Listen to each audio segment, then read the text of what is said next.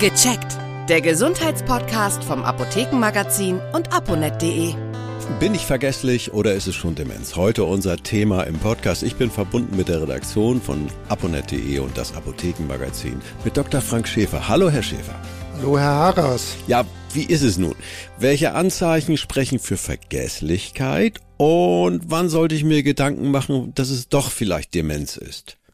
Also Vergesslichkeit heißt einfach, dass man einfach mal einen Termin, eine Verabredung vergessen hat, ja. sie einem aber wieder einfällt und man auch erinnert, wie man diese Verabredung getroffen hat.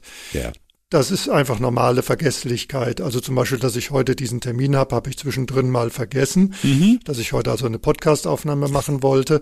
Aber ich habe mich wieder daran erinnert und ich habe mich auch daran erinnert, wie ich diese Verabredung mit Ihnen getroffen habe, auf ja. welchem Weg. Wenn ich jetzt Demenzpatient wäre, hm? würde ich das überhaupt nicht mehr erinnern. Ich würde nicht mehr mich zurückerinnern können, auf welche Weise habe ich diese Verabredung getroffen, Aha. warum habe ich sie getroffen. Ich würde vielleicht noch nicht mal mehr erinnern, mit wem ich eigentlich sprechen wollte. Das wäre dann äh, sozusagen ja. der Fall, dass man dann ein wie es sich bei einer Demenz zeigen würde. Ich vergleiche das immer mit dem Computer. Manchmal dauert es halt länger, bis sozusagen die Daten wieder erreicht werden oder man muss länger suchen und dann pop sind sie da. Also so geht mir das bei Namen. Manchmal fällt mir das dann einen Tag später wieder ein. Das ist noch ganz normale Vergesslichkeit. Ja, das ist so ein Klassiker. Also das ist normale altersgerechte Vergesslichkeit. Vor allen Dingen ist halt wichtig, dass einem die Namen wieder einfallen und dass man auch etwas mit ihnen verbindet. Ja. Das heißt also, wenn man dann diesen Namen hört, äh, dann wieder erinnert, ah, welche Person ist das, wie sieht die aus? Das ist insbesondere natürlich äh, bei vertrauten Menschen wichtig. Ja. Äh, denn es ist bei Demenz so, dass dann tatsächlich auch bei Menschen, die man eigentlich gut kennen sollte, dann gelegentlich vergessen wird, woher kennt man sie, dass man sie überhaupt ja, kennt. Ja. Und äh, das ist bei normaler Vergesslichkeit definitiv nicht so. Also da kann man vielleicht mal kurzzeitig einen Namen vergessen, aber sobald er wieder da ist, äh, sobald man den Namen wieder erinnert, erinnert man auch die Person wieder. Das geht nicht verloren. Also die Daten sind sozusagen auf ihrer Festplatte noch da. Ja. Es war nur mal im Augenblick aufgrund technischer Probleme beziehungsweise aufgrund von, von Stress oder anderer äußerer Faktoren für sie nicht möglich, die Daten abzurufen. Bei Demenz sind die Daten dann eben weg. Da hat ihr Gehirn sie gelöscht aufgrund von ja. Gehirn oder Nervenschäden, die einfach da sind. Was passiert bei Demenz genau? Wieso werden die Daten gelöscht? Ich bleibe mal in dem Bild. Ja, gelöscht werden die Daten deswegen, weil es zu Schäden an Nervenzellen im Gehirn kommt, mhm. bedingt durch Ablagerungen, die um Nervenzellen herum, die aber auch in Nervenzellen sich ansammeln. Mhm. Es äh, treten aber auch noch andere Schäden auf, die letztendlich aber dazu führen in der Summe, dass Nervenzellen absterben und äh, oh, zwar auch in Bereichen, die auch für die Abspeicherung von Informationen eben sehr wichtig sind. Yeah. Und äh, dadurch gehen eben Stück für Stück langsam Gedächtnisfunktionen verloren, man erinnert Dinge nicht mehr, insbesondere kurz zurückliegende Dinge nicht mehr. Manchmal halt noch Anfangsstadium der Erkrankung Dinge, die lange zurückliegen, mhm. aber man vergisst dann mitunter auch, aus welchem zeitlichen Zusammenhang diese Erinnerungen stammen. Man erinnert sich zum Beispiel an Kindheitserlebnisse und hat aber das Gefühl, dass man sie gerade eben erst erlebt hat. Ah. Also so solche Dinge passieren. Aber am Ende, wenn die Krankheit sehr weit voranschreitet, die Schäden im Nervengewebe an Nervenzellen eben in vielen Gehirnbereichen vorangeschritten sind, erinnert man sich auch nicht mehr an seinen Namen, an seine Vergangenheit, hat überhaupt kein Kurzzeitgedächtnis mehr, dann ja. geht wirklich sehr, sehr viel verloren. Ich erinnere das bei meinen Großeltern, das ist nur ein bisschen her, aber meine Großmutter hatte Demenz. Das begann ganz, ganz früh mit Vergesslichkeit, da waren Gegenstände weg, dann wurden andere Leute des Diebstahls bezichtigt, also da wurde es schon drollig und später wurde es natürlich ganz schlimm, ganz schlimm für meinen Großvater, als sie ihn nicht mehr erkannte. Also als ihren Ehemann, mit dem sie 50 Jahre zusammen war. Das ist ja dramatisch dann. Ne? Das ist sehr dramatisch und natürlich also insbesondere auch für die Angehörigen schlimm, mhm. allerdings auch für die Betroffenen im Anfangsstadium, denn natürlich merken Demenzpatienten, wenn die Krankheit beginnt, symptomatisch zu werden, ja. dass etwas mit ihnen nicht stimmt. Also sie merken, dass sie sich immer schlechter erinnern können, dass sie mhm. Probleme mit der Orientierung haben, dass sie Dinge nicht wiederfinden. Sie können sich das aber auch nicht erklären und äh, dann fangen sie an, andere zu verdächtigen, ja. versuchen ja. irgendwelche Erklärungen dafür zu finden, dass eben ihre eine geistige Leistungsfähigkeit in ihr Gedächtnis sie eben immer mehr im Stich lassen. Und, kann man das, kann man das medizinisch erkennen mittlerweile? Behandeln ganz schwierig offensichtlich oder gibt es auch da Fortschritte? Also Eins kann man sagen, man kann es inzwischen relativ gut erkennen. Es gibt eine ganze Reihe von Untersuchungsmöglichkeiten, mhm. wie man darauf kommen kann.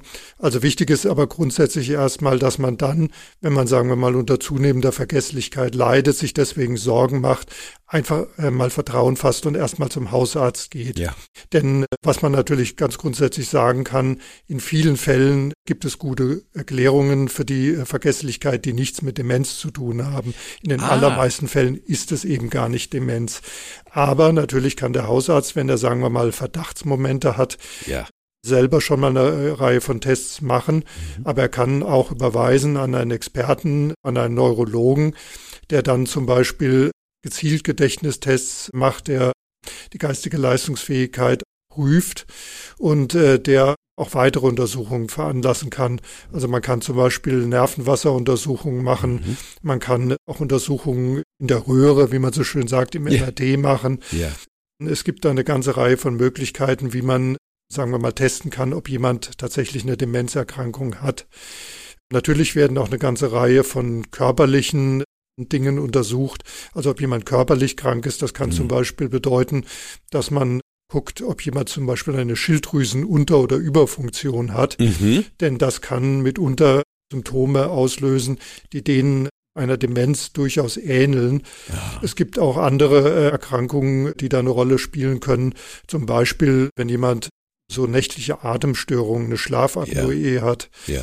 dann kann das bedeuten, dass man tagsüber so eine Art Tagesschläfrigkeit hat, auch Konzentrationsprobleme, Gedächtnisstörungen, die aber durchaus eine Erklärung haben und die man auch behandeln kann. Mhm. Und wenn man die gut behandelt, dann verschwinden diese Probleme jedenfalls zum Teil wieder oder zum guten Teil.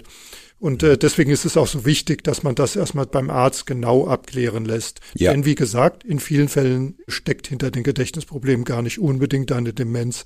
Kann auch aktuell einfach Erklärung geben, dass man aktuell extrem unter Stress steht, dass man vielleicht auch deswegen schlecht schläft. Hm. All das ist nicht gut für unsere Gedächtnisfunktionen. Also jeder kennt das aus Test- oder Prüfungssituationen. Jo wenn man Stress hat, dann funktioniert es einfach sind, nicht mit dem Gedächtnis. Dann sind ganze, nicht. ganze Kapitel sind weg, wo man dachte, oh, habe ich doch und unter Stress ja. auf einmal wie weggeblendet. Aber wie, danach ja? sind sie wieder da. Danach, danach erinnert man. Das und das ist ja das Ärgerliche daran. Und dann weiß man ja. auch, woran es eigentlich wirklich gelegen hat. Nicht etwa, weil man plötzlich dement geworden ist.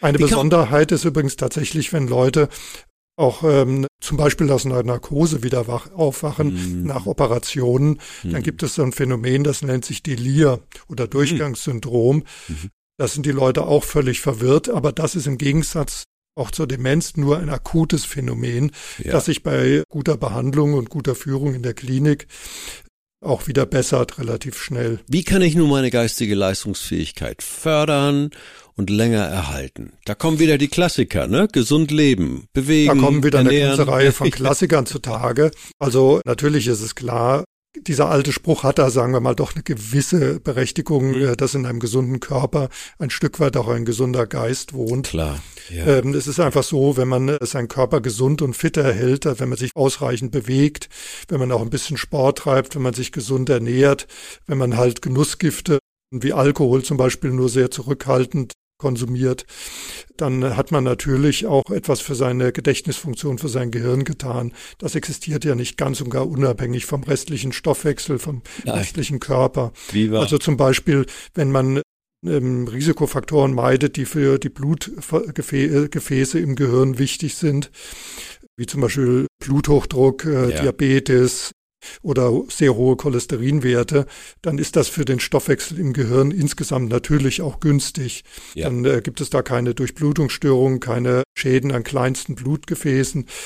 Das ist insgesamt gut, denn es gibt ja nicht nur die Alzheimer-Demenz mit ihren typischen Ablagerungen, es gibt auch eine sogenannte vaskuläre Demenz, die auf die Schädigung von Blutgefäßen zurückzuführen mhm. ist. Deswegen ist alles, was man sozusagen auch für sein Herz, für die Herz-Kreislauf-Funktion tut, sicherlich am Ende ein Stück weit auch immer gut für das Gehirn. Man sagt ja immer, alles, was Spaß macht, ist verboten, aber ich will es mal umdrehen. Alles, was vorgeblich Spaß macht, ist häufig überhaupt nicht mit Spaß verbunden am Ende und sogar schädlich. Ne? Ja, also. abgesehen davon, auch Sport kann Spaß machen, auch eine gesunde ja. Ernährung kann gut schmecken Na, und es kann auch Spaß machen, sie zuzubereiten und mit anderen zu genießen. Und man merkt auch relativ schnell, dass man, wenn man eben mehr Sport macht, wenn man gesünder lebt, dass man sich allgemein auch einfach fitter fühlt. Ja. Und das ist ja. doch ein sehr angenehmes Lebensgefühl. Also insofern, wenn man das nur lang genug und konsequent genug durchhält. Ich bin ja auch so ein Schreibtischtäter. Ich versuche wenigstens einmal am Tag meine zwei Kilometer Spaziergang einzuplanen und an der frischen Luft zu sein. Ja, also das mit ist doch solchen. Kleinigkeiten, ne, Mit solchen Kleinigkeiten kann man schon viel bewegen. Ja, und jeder Schritt mit zählt. jeder Schritt zählt. Vielen Dank für die Tipps. Das war Dr. Frank Schäfer aus der Redaktion von aponet.de und das Apothekenmagazin. Bis zum nächsten Mal. Danke, Bis tschüss. Mal, Aras. Tschüss. Vielen Dank fürs Zuhören. Vergessen Sie nicht, unseren Podcast zu abonnieren.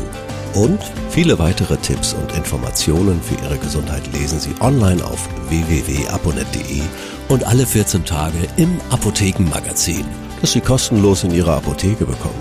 Bis nächste Woche zur neuen Folge von Gecheckt. Der Gesundheitspodcast vom Apothekenmagazin und aponet.de.